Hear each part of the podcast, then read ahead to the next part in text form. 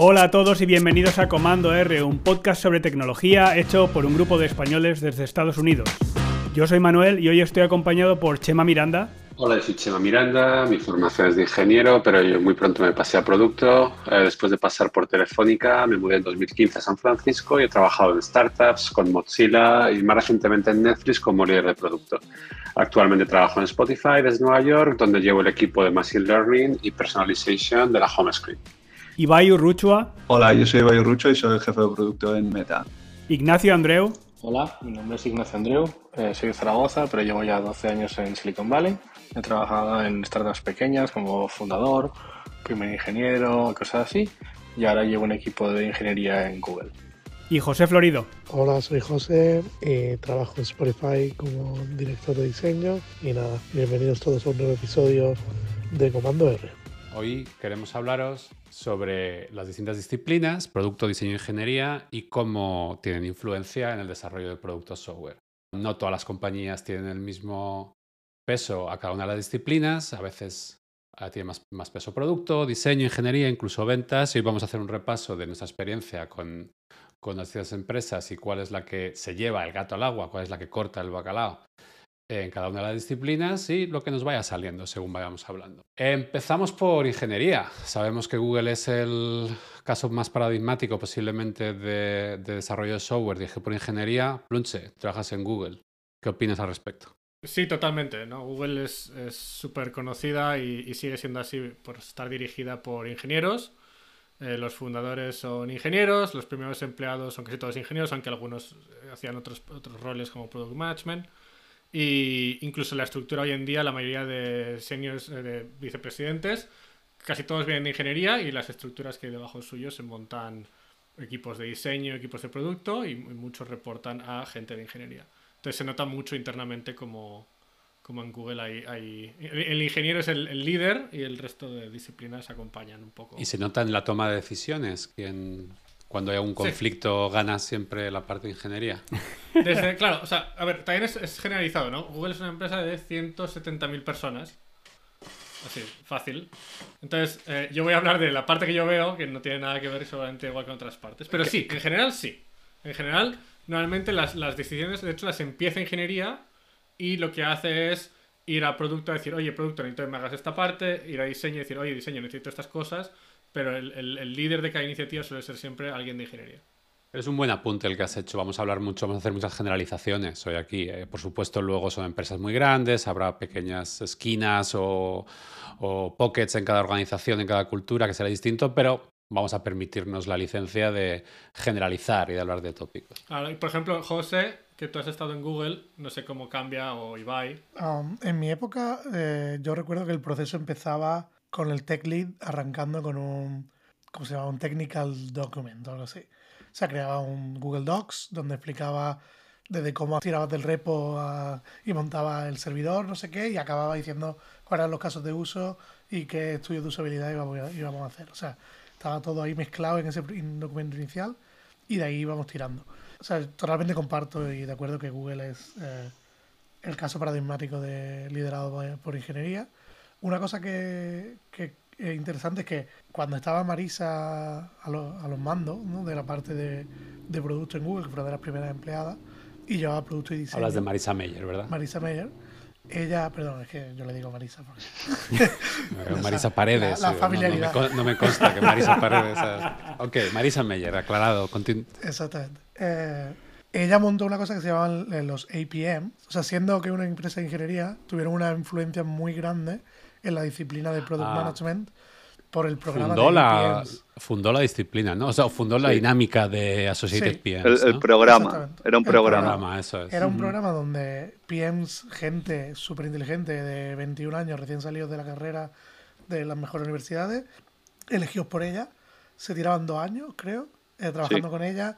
Incluía llevarle la agenda, incluía viajar con ella eh, a donde ella viajase y y era un coaching súper intenso. Yo conozco una persona que, pasó por ahí y sacaba PMs muy técnicos por un lado, pero grandes, grandes product managers por otro. lado. Y tuvo mucha influencia en otras empresas también. O sea, porque gente de esta luego se fue a Facebook y tuvo mucha influencia. Y hay una cosa interesante también del, del, producto, por lo menos en aquella época, que ya son 10 años, era que se consideraba eh, el, rol de producto, el ladder de producto era el, ladder de ejecutivo. O sea, tú te hacías PM y de PM terminabas de VP de ah, ejecutivo a nivel directivo, no quiere decir ejecutivo de ejecución. Pero, en, pero en ah, realidad, en las decisiones del día a día, como dice Ignacio, eh, se llevaba mucho desde la parte técnica y luego los product managers se dedican un poco a casi a empaquetar lo que los ingenieros están, ah, están haciendo, que, que, es, es como darle una vuelta a la, a la tortilla, lo que muchos conocemos como la, el rol del, del product manager.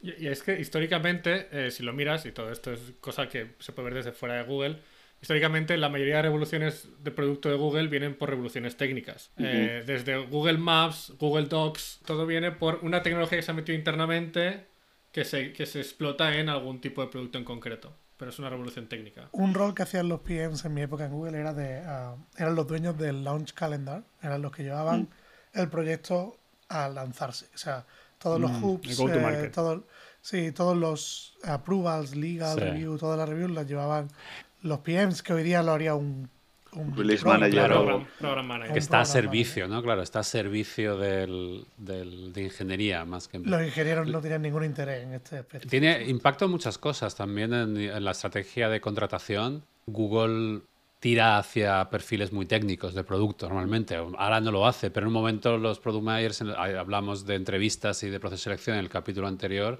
había ejercicios de desarrollo en Google para los product managers. tenías que hacer un algoritmo en una pizarra. Y creo que habla mucho de que esa influencia que tiene toda la, ingeniería en, la forma de desarrollar software de, Google y ese tipo de empresas. Ignacio, ¿tú consideras que Google es todavía una empresa que está liderada por, por ingeniería? Sí. Yo os puedo contar mi percepción trabajando en dos empresas que yo creo que han empezado lideradas por ingeniería y que poco a poco han empezado a ser más product-led.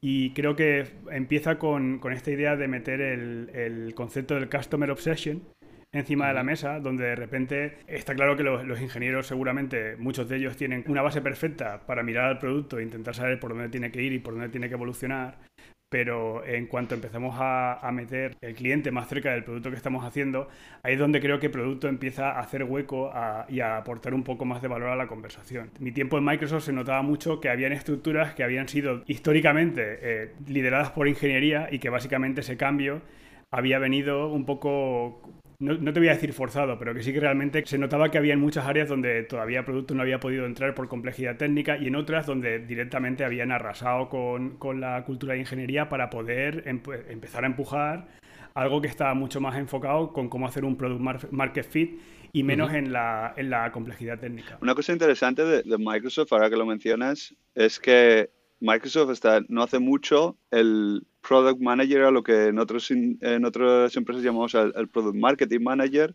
y en lo que llamamos el product manager en Microsoft se conocía como program manager.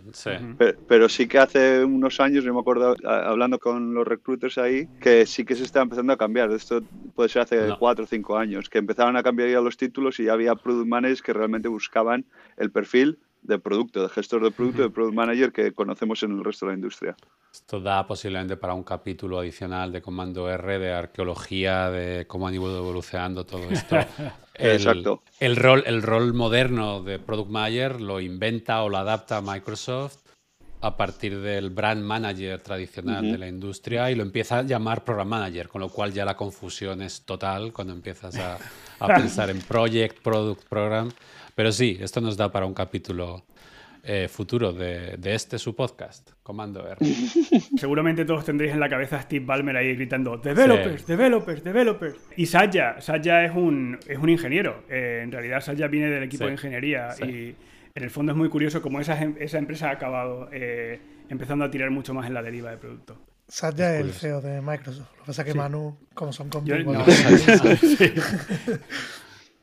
Pues vamos a avanzar, ¿no? Vamos a hablar un poco de empresas y de cómo es estar en una empresa que pone producto o la disciplina de product management primero. Y a mí aquí se me ocurre, por mi experiencia personal, y bueno, pues creo que también es un ejemplo paradigmático, Netflix. Habiendo trabajado allí, el peso de las decisiones es 100% en la organización del producto. Creo que es fácil, creo que ayuda mucho la... Bueno, primero el founder, porque mm, Reed Hassins. Hoffman. Eh, Oh, Hassins. es, es un bueno es un ingeniero de formación pero tiene una, una sí, lo que es un- una intuición y una y una forma de comunicar es un product manager eh, a la máxima potencia Eh, eso creo que marca mucho en, la, en su etapa cuando todavía se mantenía una empresa pequeña inspirando al resto de la organización y luego poniendo mucho foco en los líderes que iban dirigiendo la admiración, digamos, o la veneración o el respeto a producto dentro de la compañía de la cultura es bestial. Es lo que diga producto, lo hacemos, toda la, toda la estrategia se iba dirigiendo en reuniones donde todos los product managers compartían sus planes, en las product, manager, product management critiques o se llama product management strategy y, y donde todo empezaba por product managers presentando la estrategia y siendo dándole feedback, vamos a hacer esto, cómo no, cómo lo puedo mejorar, ¿vale? Y a partir de ahí todo lo demás se iba orquestando a través de, lo que pasaba en esas reuniones.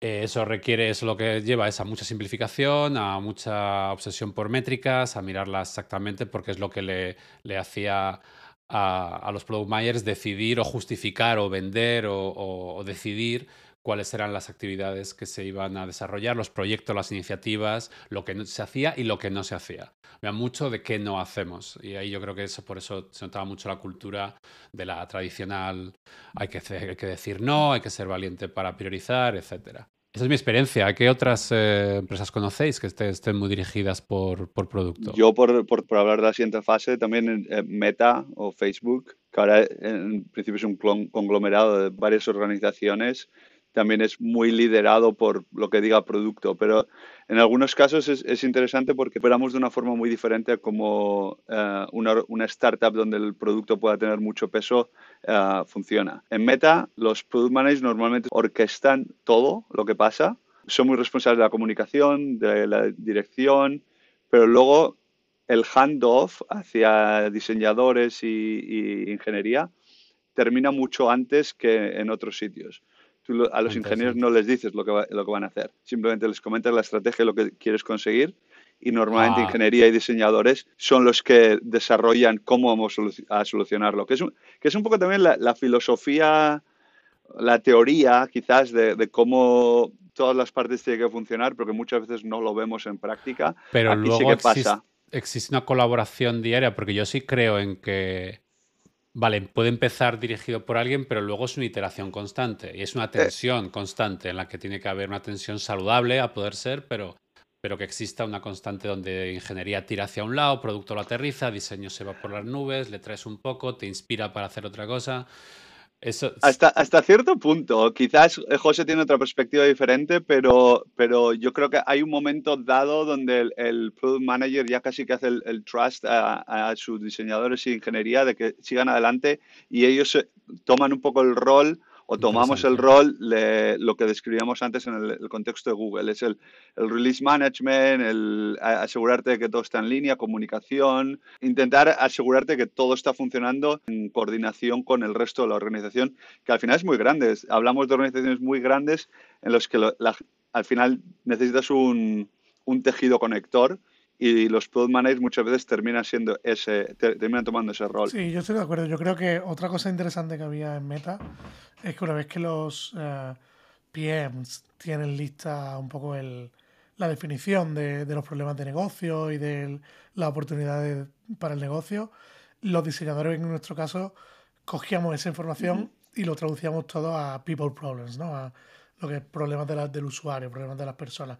Y un proceso ahí de- muy intencional en el que se hacía una traducción a people, a, a people problems muy premeditada y a partir de ahí se continuaba un poco más independiente y el PM era más un coordinador ¿no? de- del proceso. Y creo que en ingeniería pasaba eh, algo similar en paralelo. Si termina siendo menos en, en terminología agile estándar ca- canónico de agile, termina siendo menos product owner y termina siendo más un PM al nivel estratégico y luego quizás con componentes de eh, program management, que es, es un, un, sabor un poco diferente a lo que quizás te encuentras en otros sitios, pero sí que al final son los que toman la última palabra en la mayoría de los, de los disagreements. En las organizaciones que están lideradas por producto, como diseñador, y voy, a, voy aquí a, a intentar sacar mi, mi parte de vallas, como diseñador siempre tengo la sensación de que producto Seguramente porque la organización se lo exige así, tiene la, percepción de que tienen la responsabilidad de llevar el producto adelante. Y en realidad a mí me parece siempre que esto debería ser más una labor de equipo que una labor de, en la que se pone todo el peso en, en, una parte de la organización. Y creo que hay organizaciones que lo, lo, balancean muy bien y otras organizaciones que realmente le ponen toda esa presión a la parte de producto y producto después se convierte en el, en el individuo responsable de en mover cada pequeña cosita adelante. Cuando trabajas con muy buenos product managers, ves que son capaces de balancearlo todo muy bien y que aunque realmente la organización les pida esa responsabilidad, ellos no, no te la transmiten a ti de esa manera, te dan el espacio para poder trabajar. Y otros al final se transforman en micromanagers. Porque lo tienen definido así. Y, eso, volviendo al principio, en Netflix, por diseño, el scope de los product managers es tan grande y no cumple ningún estándar de la industria de uno versus ocho ingenieros o versus siete. Es tan que no te permite el micromanage. Solo por diseño organizacional, lo único que te permite es definir ese alto nivel de vamos a ir por aquí y luego entre todos, y a veces ingeniería llevaba el sombrero de producto, a veces diseño llevaba el sombrero de producto, y en algún momento luego las empresas crecen, cambian, se complican, pero sí que se genera esa magia en la que ves que algo funciona precisamente por lo que dices, Manu, porque no le des pedazo toda la responsabilidad que pasa, lo inicias y eres capaz de desarrollar cuál es el, la dirección estratégica más o menos, las áreas que importan y las que no, pero la pura falta de recursos, porque hay tantas cosas que hacer y tan poca gente para hacerlo, estaba diseñado así en la organización para que todo estuviera eh, llevándote a la priorización constante y a que tuvieras que apoyarte en tus compañeros de producto y de diseño para poder ir avanzando. Hay, una tendencia también a, nivel industria, creo, eh, yo por lo menos lo he notado y no sé si lo habéis visto también, es la maduración del PM que anteriormente, hace 5 o 10 años, veías mucho más PMs juniors y ahora en general empresas grandes solo contratan gente bastante senior. Eh, que mm. ves que hay, hay, un pivot. Yo hablo desde mi experiencia, quizás si, si lo estás viendo desde otro lado, me gustaría compartir notas. Ok. nos, da, para un episodio, sí. Eso sí, sí, sí. No vamos a desviarnos, pero nos da de cómo va. Sobre todo, yo, hablo de empresas grandes, de los Googles, de los, app, eh, de los Microsoft, de los, de los Facebook de turno, que están contratando gente muy senior para los puestos de producto cuando antiguamente había más gente que eran new grads y gente que no tenía tanta experiencia. Es un gran tema para tratar en algún capítulo igual, porque si no... Y todavía tenemos que hablar de, la, de nuestra disciplina favorita, Oh. Los quejicas, diseño. Oh, ¡Qué maravilla! ¿Cómo lo ves? Oye, pues escúchame, yo no he tenido la, suerte de trabajar en una empresa que estuviera liderada por, por diseño. Sí que mm. es cierto que todos tenemos en la cabeza el caso por antonomasia de empresa liderada por diseño que es Apple. Eh, si tú piensas en Apple, eh, todo lo que sacan en cada, en cada evento normalmente está dirigido por la experiencia. Eh, recuerdo que en los, en los inicios era muy difícil incluso ver las specs de algo que, que estaban sacando. No te interesaba, lo que te interesaba era lo que te solucionaba, el problema que te solucionaba. Y a, lo mejor por poner un ejemplo, el equipo de diseño de Apple es relativamente pequeño. Y sigue siendo ah, muy pequeño.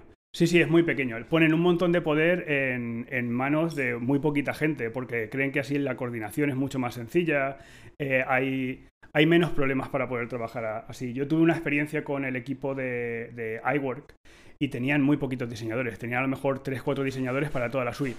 Y, se encargaban esos diseñadores de dirigir la experiencia en todas las superficies, en web, en desktop y en los... Es curioso porque es similar a lo que estábamos comentando en Netflix, lo mismo, es poner la responsabilidad de muy poca gente para que la coordinación sea más, más sencilla, interesante. Por contra, también tienen un, ritmo de trabajo que es muy distinto al, resto de la industria, como el resto de la, de la industria tech ha ido desarrollándose. Ellos tienen dos, tres, cuatro releases al año. No es, una, no es como otras industrias que prácticamente están haciendo releases cada día o que prácticamente tú ves el producto evolucionar, si lo dejas un par de meses casi que no lo conoces. Entonces, en ese sentido, creo que tiene mucho valor lo que hacen, le ponen mucho cariño a, que esa experiencia siempre tenga sentido y esté bien cerrada, bien completa, pero yo no he tenido la, suerte voy a decir, de poder trabajar en una empresa que haya estado liderada por diseño. Casi todas mis experiencias han sido en empresas que han estado lideradas por producto.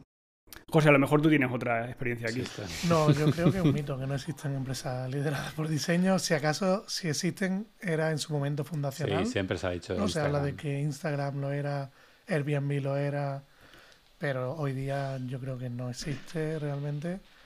Eh, y bueno, otra cosa de oídas también de Apple que creo que es un poco distinta es cómo organizan el diseño, ¿no? En sí, ellos usan mucho más diseño visionario, en plan de tener una persona muy fuerte que que dice lo que hay que hacer y, mm. valida menos, ¿no? Y toma más riesgo. O sea, eso también hace que funcione de forma muy diferente. Tú hacías alusión al tema de los founders. Creo que sí es cierto que hay mucho diseñador, mucho diseñador que tiene las suficientes skills como para poder poner una prueba de concepto ahí fuera, que se tira mucho a la piscina a poder construir algo. Hace nada, un antiguo compañero mío, Brian Lovin, estaba trabajando en, en su idea de cómo sacar algo adelante. Y él, cuando ves lo que está haciendo, eh, tiene como un enfoque muy fuerte de, de, un diseñador para diseñadores, pero cuando empiezas a ir un poquito más allá de la superficie se nota que es un tío que tiene una escuela de producto muy fuerte también. No es simplemente un diseñador que ha salido ahí a pintar algo y ver qué pasa. Y entiende perfectamente cuáles son los retos de ingeniería que va a tener que afrontar con su producto. Los founders diseñadores normalmente son mucho más conscientes del valor de producto y el valor de ingeniería. Pues hemos cubierto producto, hemos cubierto ingeniería, hemos cubierto diseño, pero hay otros, ¿no? Hay otras disciplinas que trabajan, colaboran con estos equipos. ¿Qué otros ejemplos conocéis de, empresas que estén dirigidas por otro tipo de departamentos? Bueno, yo por ejemplo conozco el, caso de Flexport, que es una empresa de, logística, ¿no? Donde, bueno, es una empresa que vende un software SaaS, software as a service, y estaba muy fuertemente influenciada por el equipo de ventas. Al final, el equipo de ventas tenía el contacto y la relación directa con los clientes y iba en función de lo que los clientes le pedían y tal, iba definiendo el roadmap. Que esto está bien, porque bueno, al fin y al cabo hay que vender, pero tenía muchos riesgos. Nosotros nos encontrábamos con que a veces eh, se iba a hacer una, funcionalidad que tenía sentido solo porque un cliente muy importante le había pedido, pero luego ningún nadie más lo necesitaba y te metía ahí en un callejón sin salida, ¿no? Entonces, mm. eh, hay algo con lo que hay que tener un poco de, cuidado, ¿no? Cuando dejas que, que ventas vaya por ahí vendiendo funcionalidades que aún no se han fabricado, no se han producido, y te puedes ver un poco pillándote los dedos. Al final, Enterprise pasa mucho eso y, el riesgo, si no tienes un, equipo de producto, ingeniería potente que, quiera reclamar el, roadmap, te conviertes en una consultoría. Eso, eso, nos da para otro episodio también, pero, es un, caso interesante. Parece un caso común para empresas B2B, ¿no? Plunche, yo he trabajado en startups B2B ¿Cuál ha sido tu experiencia? Sí, pues justamente iba a decir eso. O sea, por ejemplo, la anterior startup donde yo estaba, Atrium, eh, era eh, dirigida por, por ventas, el, roadmap, pero es que además hacíamos un producto para gente de ventas. Con lo cual, la experiencia de la gente de ventas utilizando el producto era suficientemente importante como para dirigir hacia dónde, nos, hacia dónde teníamos que ir para, para, el mercado. Pero, no sé, creo que en, en algún momento podemos hablar no sé si queréis hablar, por ejemplo, de, un poco de las startups, ¿no? Las startups al final. Sí, me parece un buen tema. De todas las empresas que hemos hablado, eh, nos hemos ido a referir casi en casi todo momento a los founders, ¿no? En Google estás hablando de Larry Sergey, ingenieros. Eh, Netflix, gente de producto. Eh, entonces, incluso en las startups, claro, las startups pasa lo mismo, ¿no? La gente que empieza esas startups siempre va a tener algo un poco más, o sea, un poco más desbalanceado que otra cosa. Se va a montar una estructura alrededor suya que seguramente eh, apoye más eso. No sé qué, otras experiencias tienes con startups, pero esa ha sido mi, experiencia. Pues hemos, hemos generalizado mucho, hemos tirado mucho de tópicos, ya lo al principio, luego siempre hay sus pequeñas... Todo tiene que funcionar coordinado, ningún producto sale si no tiene contribución de ingeniería, diseño, ventas, marketing, todo. Entonces al final, por mucha tendencia hacia una de ellas haya, al final todos tienen que colaborar. Entonces, si tiene que haber tensiones, si las hay, hay peleas, si hay...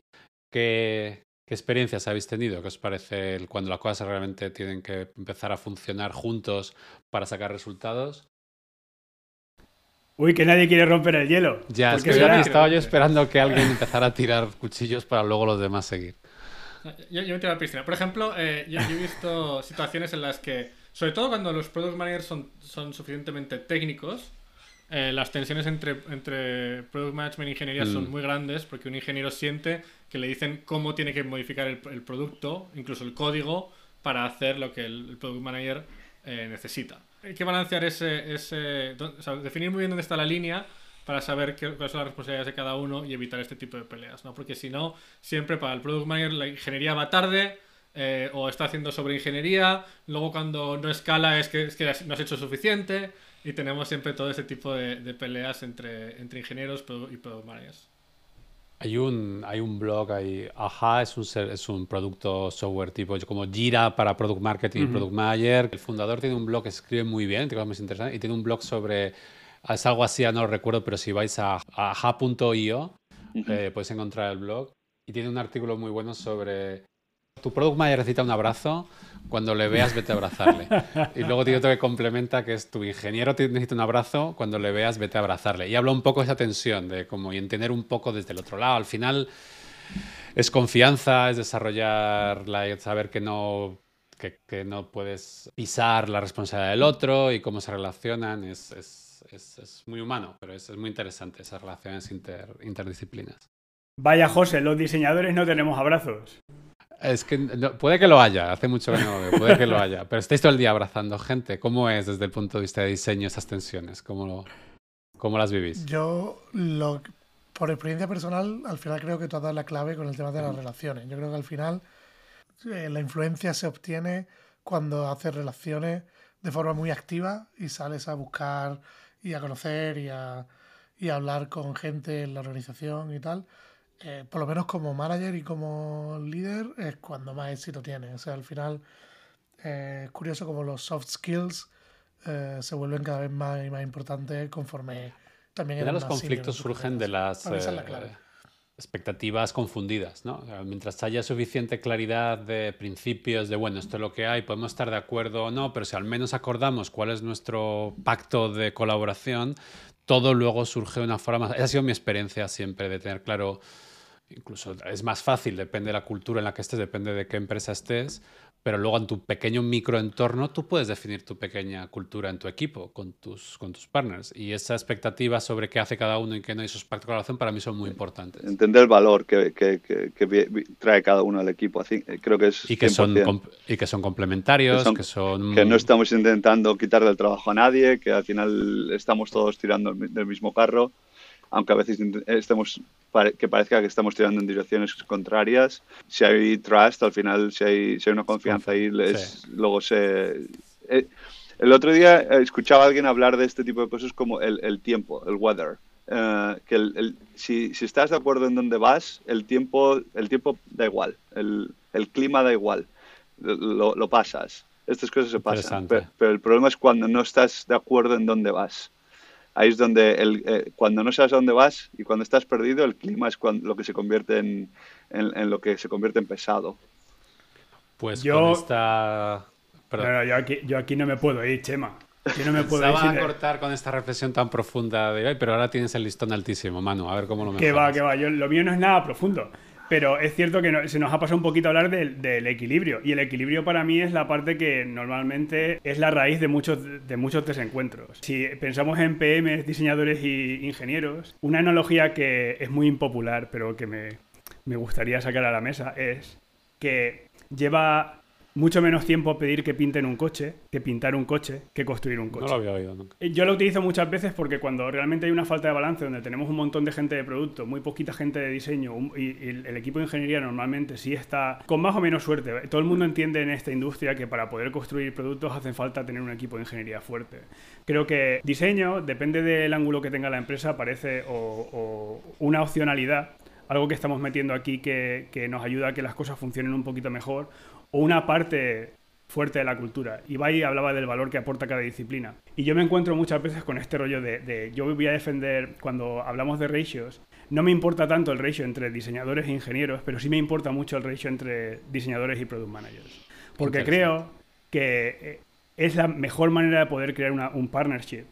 El tener a alguien cerca que pueda hablar contigo del problema que estamos intentando solucionar, cómo darle, cómo tangibilizar ese, ese, primer diseño para darle a la gente algo a lo que reaccionar y empezar a hacer progreso.